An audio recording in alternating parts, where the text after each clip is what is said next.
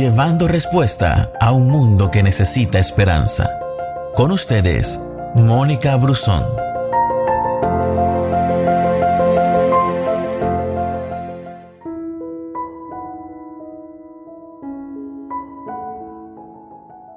Reconciliación es la acción y la consecuencia de reconciliar.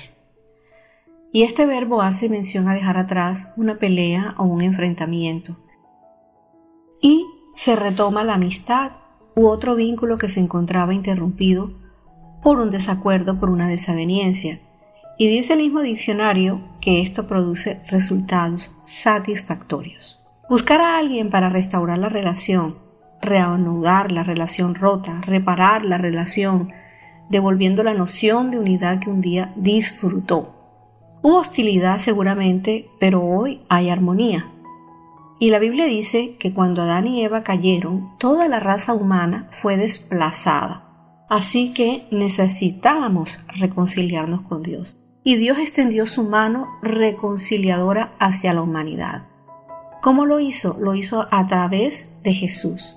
Por eso, sin importar nuestro pecado, cuando llegamos a Él, somos reconciliados. Colosenses 1, 19 al 23 dice, pues a Dios en toda su plenitud le agradó vivir en Cristo y por medio de Él Dios reconcilió consigo todas las cosas. Hizo la paz con todo lo que existe en el cielo y en la tierra por medio de la sangre de Cristo en la cruz. Y es Dios quien toma la iniciativa y Él se deleita en reanudar la relación contigo y conmigo. Y es para nuestro bien. Y para eso Jesús debe vivir en tu corazón, pues nadie, dice la palabra, que irá al Padre si no es por Él. Ahora, ¿cómo reconciliarnos entre nosotros? ¿Cómo respondes al ser ofendido? ¿Cómo debemos responder?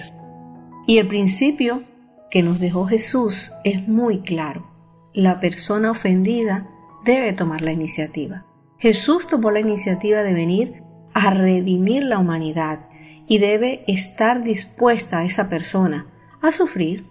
Sí, tal vez sufrirá rechazo, tal vez sufrirá burla, tal vez se sentirá juzgada. Pero Jesús estuvo dispuesto a sufrir eso por ti y por mí. Ahora, la persona también debe estar dispuesta a morir. Y tú dices, pero ¿cómo así? ¿Por qué yo? Y es que toda experiencia de reconciliación te lo va a exigir, porque vas a tener que morir al orgullo, vas a tener que morir al ego. Ahora, la pregunta es, ¿vale la pena morir por esa persona que te ofendió? Y la respuesta es sí. En las relaciones de pareja, en las relaciones de padres, de hermanos, o de amistad, seguramente vamos a pasar por una de esas experiencias. Y la persona ofendida también debe tener un cambio de actitud y tender la mano con amor y perdón a esa persona que le ofendió. Jesús hizo esto por amor a ti y por amor a mí. Ahora, ¿cómo se puede reparar una relación rota? ¿Cómo puede haber paz después de la ira, del dolor y el sufrimiento?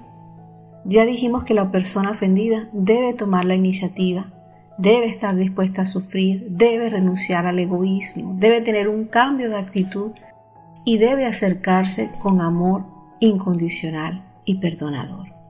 Como padres, a nosotros no nos gusta ver que entre nuestros hijos haya desavenencias de tal magnitud que sean las relaciones tensas, difíciles, eso nos hace sufrir.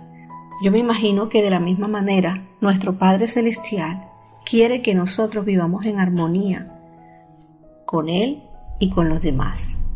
Dice la palabra en 2 de Corintios 5, 18, 19, y todo esto proviene de Dios, quien nos reconcilió consigo mismo por Cristo y nos dio que nos dio el ministerio de la reconciliación, que Dios estaba en Cristo reconciliando consigo al mundo, no tomándoles en cuenta a los hombres sus pecados y nos encargó a nosotros la palabra de la reconciliación. Es una palabra muy clara, muy, muy concisa, pero a veces no la aplicamos. A veces preferimos seguir eh, por el camino, viviendo nuestras vidas en desavenencias y en desacuerdos, y sin ninguna intención de buscar la reconciliación. Pero Dios nos está llamando a eso. Dios nos está llamando a vivir, a ponernos nosotros en el lugar del otro, no siempre eh, viviendo nuestra posición, sino también poniéndonos en el lugar del otro y poder llegar a un punto de decir, yo quiero estar eh, libre de todo aquello que me ancla. Y cuando tomes esa iniciativa, vas a ver de manera sobrenatural la bondad de Dios. No importa lo que te hayan hecho, cuánto te hayan hecho o cuánto te haya dolido. Cuando tú mueres a esto, Dios te va a bendecir. Y en todo proceso de reconciliación, Alguien tiene que morir. ¿Morir a qué? A su orgullo, a su ego, a sus conveniencias. Alguien tiene que dar el primer paso.